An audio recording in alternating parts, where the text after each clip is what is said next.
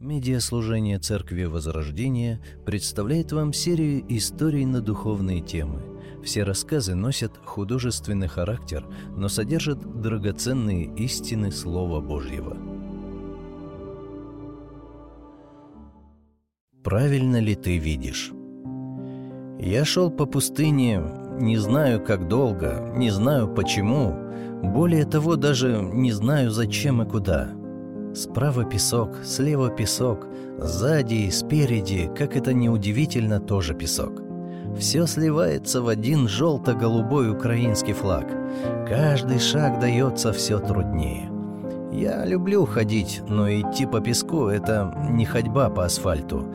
Это даже не ходьба по проселочной дороге. С чем бы это сравнить?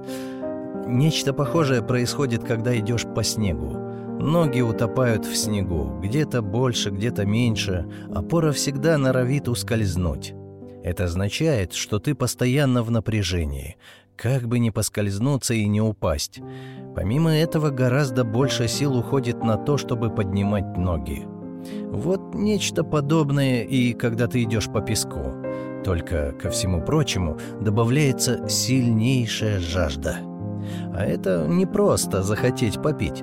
Ты занимаешься спортом, пробежался, поработал на тренажере и почувствовал недостаток воды в организме. Нет, даже рядом не стояло. Это желание пить, когда ты ни о чем больше думать не можешь, когда ты готов свой пот слизывать, если он, конечно, еще у тебя есть. Жажда – более подходящее слово. Ситуация осложняется еще и тем, что рядом никого – Помимо скорпионов, которым, похоже, просто воздуха для жизни достаточно, никаких попутчиков я более и не заметил. А нет, обманываю, чуть вдалеке варан пробегал, но и он не захотел ко мне присоединиться. Шаг, еще один. Песок все так же сыпется вниз, а вместе с ним осыпаются и последние силы. Да что там силы, надежда, которая, подобно песку в песочных часах, перемещалась из надежды в безнадегу. До этого момента я как-то крепился, сдерживал все сильнее и сильнее поднимающуюся к горлу саможалость. Но тут уже был готов дать ей место, как вдруг «Аллилуйя!» Впереди я увидел прекрасный оазис. Это что-то с чем-то. Несколько пальм, зелень и, что самое главное, вода. Кристально чистая, горная, свежайшая, прекрасно утоляющая жажду, придающая сил и возрождающая надежду. Откуда я все это знал? Не знаю, просто был в этом уверен. Откуда взялись силы, понятия не имею, но я рванул так, что, как мне показалось в тот момент, и Хусейн Болт мне бы позавидовал. Я все ближе и ближе, уже и воздух стал гораздо свежее. Он буквально пропитан водой. Я мог пить, просто бежав и открыв рот. Настолько в нем было много влаги. Вот и оазис. Просто чудо. Я со всего размаху прыгаю в воду. Какая же она потрясающая! Столь долгожданная прохлада. Можно пить, пить и пить. Я бы пил, пил и пил, если бы не обнаружил, что болтыхаюсь в песке, который у меня повсюду, в носу, в ушах, глазах, во рту. В этот момент отчаяние явно решило обогнать мою жалость к себе. Обычно приходит саможалость, а уж потом, через какой-то промежуток времени, заявляется и отчаяние. Здесь же все произошло в ускоренном варианте. Не то, чтобы я не знал, что такое мираж. Нет, я о них слышал, даже пытался себе их как-то представить. Но, как говорится, лично с ними знаком не был. Сейчас же, обнаруживая песок все в новых и новых местах своего тела, имел честь познакомиться с ним лично. Не могу сказать, что очень приятно, но опыт, скажу я вам, незабываемый. «Правильно ли ты видишь?» Прозвучало прямо рядом со мной. Тьфу ты, чур меня! Ни от жары, ни от обезвоживания, так от разрыва сердца помру здесь, выпалил я. А сам пытался понять, это все продолжение миража, только уже на уровне поехавшего сознания, или же я реально кого-то услышал. Я посмотрел чуть левее, и действительно, рядом со мной сидит пожилой человек. Мне не пришлось долго вспоминать, кто это. Он сидел на песке в метре от меня и смотрел прямо перед собой. «Не то чтобы я удивлен», — собрав всю свою иронию в кулак, продолжил я.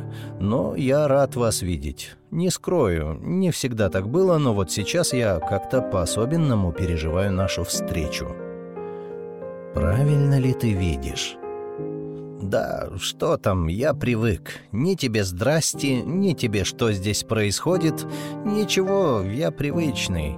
Вы спрашиваете меня, который только что купался в песке, пил его, нырял в него, правильно ли я вижу?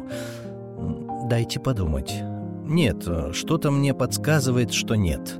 Но у меня встречный вопрос. А как я мог увидеть в этой ситуации правильно?» «А что у тебя в кармане?» Продолжил, как обычно, по крайней мере, как мне кажется, не в попад спрашивать меня старец. Я полез в карман в полной уверенности, что удивлю его тем, что у меня в кармане песок. Песок. Что еще у меня может быть там? Но козырнуть саркастической заготовкой у меня не получилось. Знаете почему? Да потому что я из широких штанин изъял не паспорт, как Маяковский, а карту местности. Чудесно! Все это время у меня была карта. Изумительно! В этот момент, как мне показалось, жалость к себе по причине всей глупости ситуации теперь уже обогнала отчаяние. «Откуда вы знаете, что у меня в кармане карта?» — решил спросить я. А пока спрашивал, понял, что это я зачем спрашиваю. «Посмотри в нее», — продолжил он, и, о чудо, и не задал вопроса. Я открыл карту, по-быстрому сориентировался, осмотрелся, и, как оказалось, буквально за соседним барханом был настоящий оазис. Не говоря ни слова, я устремился туда. И, скажу я вам уже более осторожно, не прыгая, а потрогав воду ногой, уже потом плюхнулся в нее. И я нырял, я пил, и плакал, и смеялся. Это не был мираж, это был самый, что ни на есть, настоящий оазис. Накупавшись, я увидел плодовые деревья. Это были финиковые пальмы, смоковницы. Я никогда с таким удовольствием не ел финики и инжир. «Есть ли разница в испытанных тобой чувствах?» — вновь спросил он. «Есть ли разница? Поначалу нет, как в случае с «Миражом», так и с настоящим оазисом. Адреналин, радость, эмоции зашкаливают. Но вот потом, потом разница колоссальна. В одном случае опустошение и отчаяние, а в другом удовлетворение и надежда, ответил, немного подумав я. То есть чувства могут обмануть? Получается, что да, могут, подтвердил я. Как мираж обманчив, так и чувства могут вводить в заблуждение и приводить к негативным последствиям. Чтобы испытывать объективные эмоции, чувства, необходимо правильно видеть, иметь мысли, основанные на реальности, а не вымысле, философски продолжил он. «Но как это выглядит на практике?» Абсолютно не подумав, спросил я. Населенный пункт, дома, деревья, люди. Время явно не наше. По дороге бежит женщина. Она печальна, заплакана. Видно, что у нее горе. «Учитель! Учитель!» — кричала она мужчине, который шел в окружении, по всей видимости, учеников. «Господь, если бы ты был здесь, не умер бы брат мой!» Надрывным голосом произнесла она. Тот, кого она назвала учителем, подошел к ней с видом полным сострадания, обнял. «Но я и теперь знаю, если ты чего попросишь у Бога, Он даст тебе», Продолжила она и глазами полными слез, но теперь еще и надежды посмотрела на него. В этот момент я понял, что она подбежала к Иисусу. Я, благодаря моему, я бы уже сказал, закоренелому старцу, оказался в первом веке нашей эры недалеко от селения, которое называлось Вифания. То, что произошло дальше, вызвало немалое удивление у всех слышавших это. «Воскреснет, брат твой!» — как-то торжественно провозгласил Господь. В этот момент меня отвлек старец. «Сейчас присмотрись повнимательнее», — сказал он. Иисусу и Марфе присоединилась только что подошедшая Мария. Они обменялись несколькими фразами, и Мария просто разразилась рыданиями. А я между тем наблюдал за происходящим. Вокруг было много слез. Всех плачущих можно было разделить на две группы. Первая группа — это несколько женщин. Они вопили громче всех. Сперва это казалось органичным, но спустя совсем немного времени это стало как-то напрягать. Было в этом что-то неестественное. «Кто эти женщины?» — спросил я старца. Он все это время находился рядом со мной. «Это профессиональные плакальщицы», — как-то без особого энтузиазма ответил он. «Их специально нанимают с целью добавить трагизма». Чем сильнее, даже истеричнее плач, сопровождающий похороны, тем больше чести по здешней традиции отдается усопшему. Помимо этой группы женщин были и другие. Сюда входили Марфа, Мария, а также, по всей видимости, родные, близкие и друзья. У них также слезы были на глазах, но выглядело это более естественно, что ли. Вот интересно, и первая группа, и вторая плачут – это не какие-то нарисованные слезы, они не нюхали лук, нет. Но при этом одни скорбели сердцем, а другие больше работали. Можно сказать, что и играли. В этот момент произошло то, свидетелем чего я всегда хотел стать. «Где вы положили Лазаря?» — спросил Господь. И после этих слов Иисус обвел всех присутствующих взглядом. А вокруг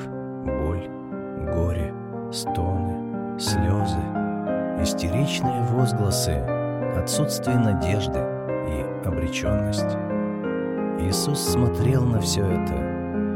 Его лицо заметно изменилось, а в глазах появились слезы. Я смотрел на него и не мог понять, что он чувствует. На его лице читалась не только печаль.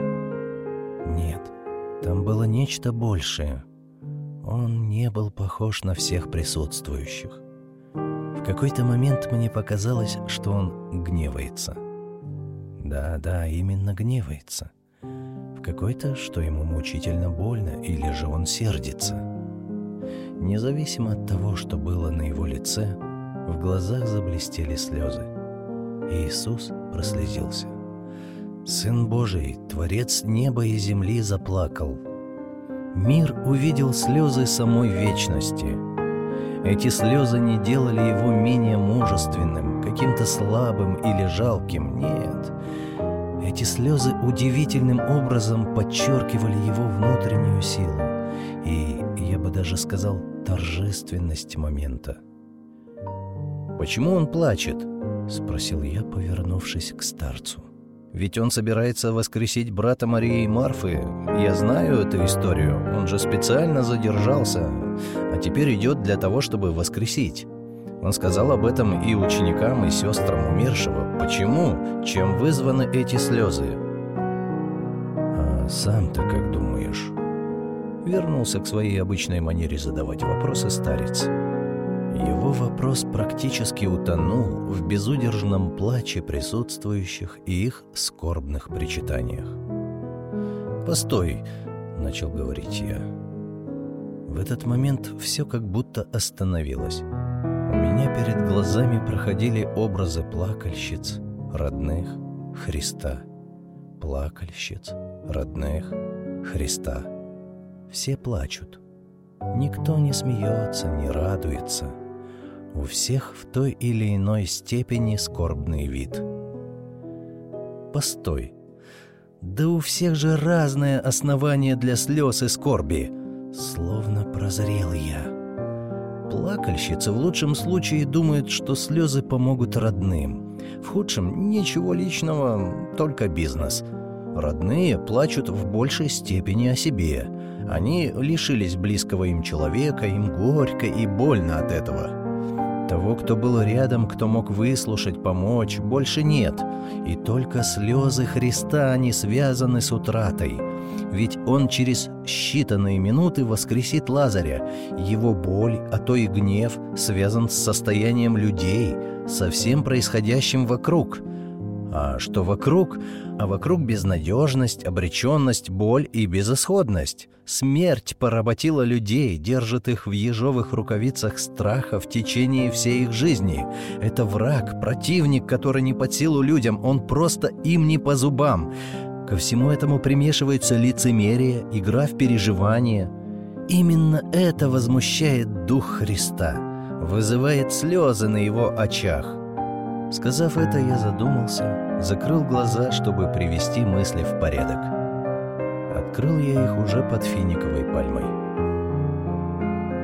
Как увиденное тобой связано с миражами? Не давал мне продохнуть мой старец.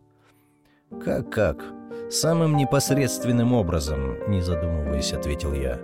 Как я испытал эмоции, основанные на ложном основании, когда воодушевленно побежал к миражу, также и участники увиденных событий не о том горевали. Испытываемые ими эмоции, если так можно сказать, были неправильными. Они стали следствием неверного основания. В печали нет ничего плохого, если основание печали истинно. Но в этой истории только Господь по делу проливал слезы. Получается, что только Он по назначению использовал эмоции. «Получается так», — поддержал меня старец. Например, совершенный тобой или же другим грех должен стать причиной печали, продолжил я свои размышления. Это объективно, это правильно. Откуда я это знаю? Да просто у меня есть карта. Приблизьтесь к Богу, и приблизиться к вам. Очистите руки, грешники. Исправьте сердца, двоедушные. Сокрушайтесь, плачьте и рыдайте Смех ваш да обратится в плач, и радость в печаль. Послание Иакова, 4 глава. Теперь я радуюсь не потому, что вы опечалились, но что вы опечалились к покаянию, ибо опечалились ради Бога, так что нисколько не понесли от нас вреда. Ибо печаль ради Бога производит неизменное покаяние ко спасению, а печаль мирская производит смерть. Второе послание Коринфянам, 7 глава. С другой стороны, печаль как следствие успеха другого человека – это использование печали не по назначению. Или же радость. Нет ничего плохого в радости. Наша карта предписывает нам радоваться. Радуйтесь всегда в Господе. И еще говорю, радуйтесь. Филиппийцам 4 глава. Всегда радуйтесь. Первое послание фессалоникийцам, 5 глава. Испытывать радость от послушания Богу – это законное употребление радости, но в то же самое время радоваться падению других, радоваться греху, пошлости – это неуместное использование радости. Присоединился к моим рассуждениям старец. Здесь, я думаю, более-менее понятно. Чувства нам даны как то, что может разнообразить нашу жизнь, раскрасить ее, придать ей яркости и колорита. Но при этом, если чувства использовать не по назначению, они могут заморать, исковеркать, испоганить жизнь. Так ведь? — спросил я. «Безусловно», — продолжил он. «Например, это сладкое чувство влюбленности. Всем вам оно хорошо знакомо если оно уместно, если оно направлено на жениха или невесту, мужа или жену, это чудесно. А если оно направлено на чужого мужа или жену, когда быт уже приелся, когда кругом серые будни, а тут как глоток свежего воздуха. Она, которая волнующе красива, грациозна, приветлива и мила в общении — при виде ее сердце начинает биться по-другому. Сразу видно, что она тебя ценит, уважает. Она хвалит то, что ты делаешь. Рядом с ней ты чувствуешь себя мужчиной. Это уже давно забытое тобой в твоей семье чувство. В ее глаза хочется смотреть, и каждый раз ты находишь в них что-то новое. Она такая настоящая, естественная. Нет, это не банальная похоть. Здесь все тоньше. Это именно возвышенная влюбленность, я бы сказал, очарованность. С ней хочется быть вместе, и при этом ты абсолютно на уровне своего сердца уверен, что это законное чувство, что ты имеешь на него полное право. Вот оно, настоящее счастье. Или же он. Он совсем не похож на этого предсказуемого мужа, у которого лишь секс, работа да еда на уме. Нет, он тоньше, он вежливее, он смотрит по-другому. Он понимает, он слушает. Он слушает. Он слушает. Я ему интересна. Рядом с ним я чувствую себя ценной, значимой, красивой, что уже давно не ощущаю в своей семье. Он романтичен, у него тонкое чувство юмора, он всегда заметит смену прически, органичность моего наряда и украшений. Казалось бы, все продолжал он. Одно чувство. Но в одной ситуации оно обогащает, а в другой разрушает. Не найду другого слова, как поганит, марает. Все дело в том, что есть тот, кто обладает уникальным даром создавать миражи. Его зовут Здесь можно было бы пошутить, что его не зовут, а он сам, к сожалению, приходит, но не буду. Слишком уж серьезная тема. Так вот, его зовут Сатана. Еще дьявол, лукавый. От начала лжец и убийца, Люцифер. В Писании, в вашей карте, он назван тем, кто принимает вид ангела света. Он может пустить пыль в глаза, может нарисовать такие миражи, что и в раскаленном пустыне воздухе ты почувствуешь живительную влагу. Тебе это, кстати, знакомо, правда? Да уж, очень даже. Инстинктивно ища, где я еще в песке, ответил я. Он мастер-профессионал с тысячелетним опытом, понимаешь? Он одурачивает людей просто в раз. Например, ты когда-нибудь замечал, что люди, у которых есть щенки, котята и тому подобная живность, могут любить и переживать о них больше, чем о людях вокруг, даже близких им людях.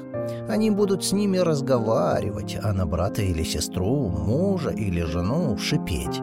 Они будут к ним милы, снисходительны, а к ближнему холодны и нетерпимы. «Интересно, никогда не смотрел на это с такой перспективы», — вставил я. «Просто подумай об этом.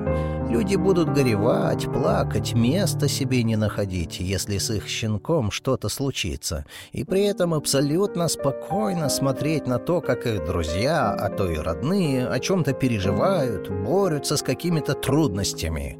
И при этом они будут считать себя людьми добрыми, сострадательными, ведь они переживают о котенке.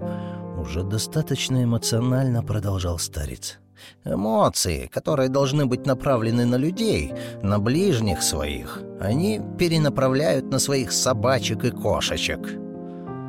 «Так что же, живность не нужно любить?» — решил уточнить я. «Я не об этом. Живность нужно воспринимать как живность. В этой живности нет образа Бога, а в людях есть. Живность не идет в ад, а люди идут. Не по любви вашей к живности узнают, что вы ученики Христа, а по любви вашей друг к другу. И вообще, Он всю живность вам в пищу дал, если ты не забыл. Но сатана нарисовал миражи, которым люди поверили. Дескать, я люблю свою собачку, холю ее и лелею, а значит, я хороший, душевный. Ложь, мираж. Просто у твоей собачки меньше возможности наступить на твою лоснящуюся гордыню. При этом ты пренебрегаешь людьми вокруг, ты избегаешь, сторонишься их. Запомни, ты очнешься, бултыхаясь в песке. Да вот не хотелось бы верить миражам. Очень хотелось бы использовать данные Творцом эмоции по назначению, плакать, как Господь, тогда и о том, о чем нужно плакать. Смеяться, радоваться о том, о чем правильно, исходя из духовной реальности, а не из нарисованных миражей», — в сердцах выпалил я. Очень хотелось бы, чтобы эмоции, способность чувствовать действительно обогащали жизнь, а не перечеркивали ее. «Правильно ли ты видишь?» — вновь прозвучал вопрос. И в этот момент я вновь оказался в пустыне. Один, кругом песок, жара, вот-вот и он расплавится. Да что там, вот-вот и я расплавлюсь. Как вдруг оазис. Все мое естество было готово рвануть туда. Там вода, там прохлада, там спасение.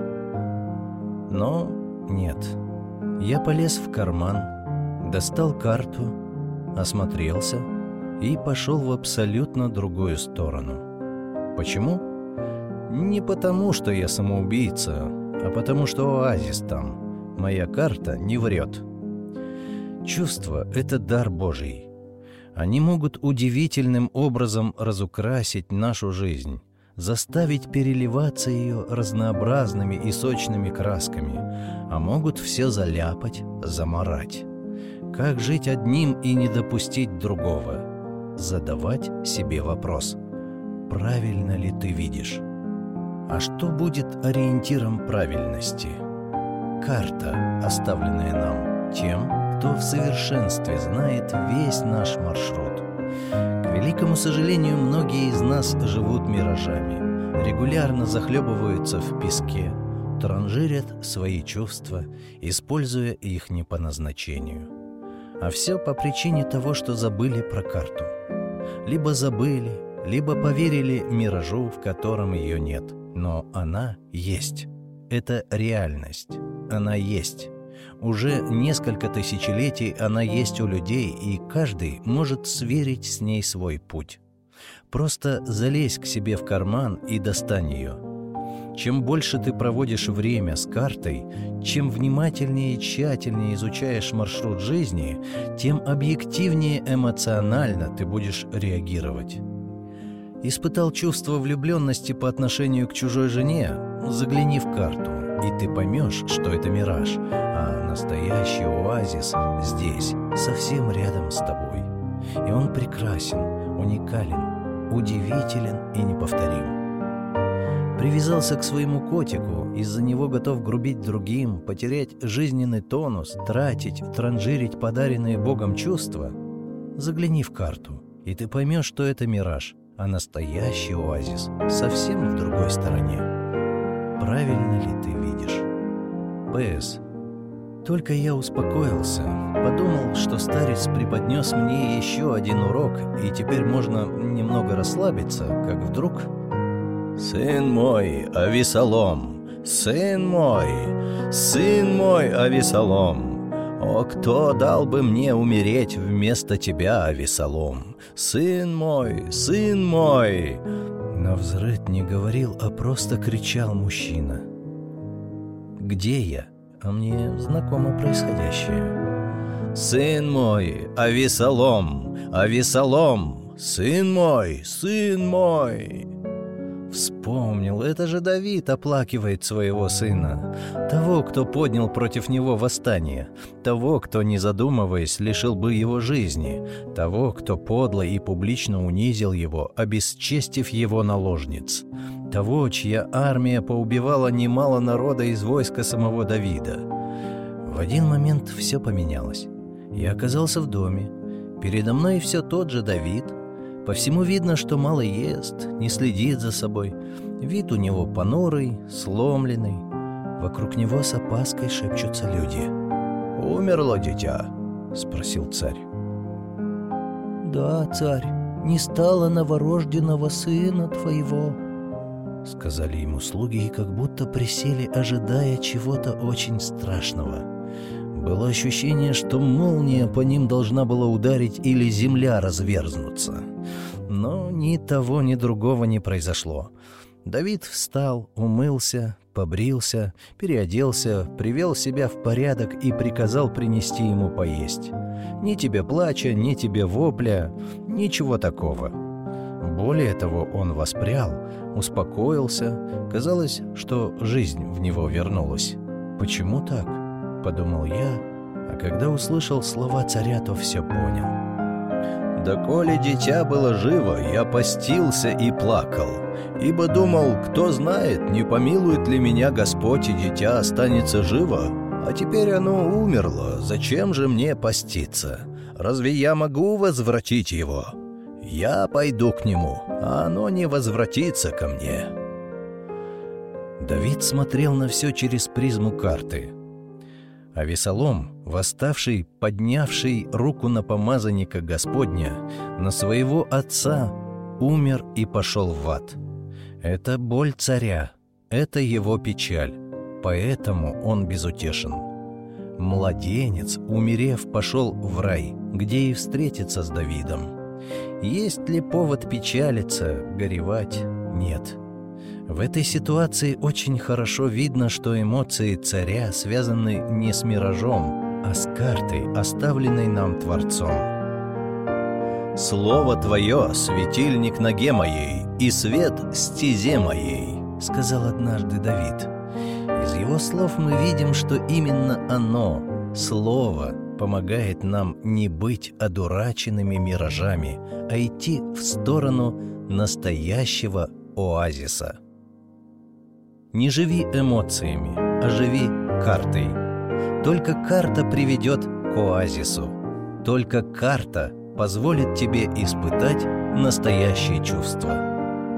Правильно ли ты видишь?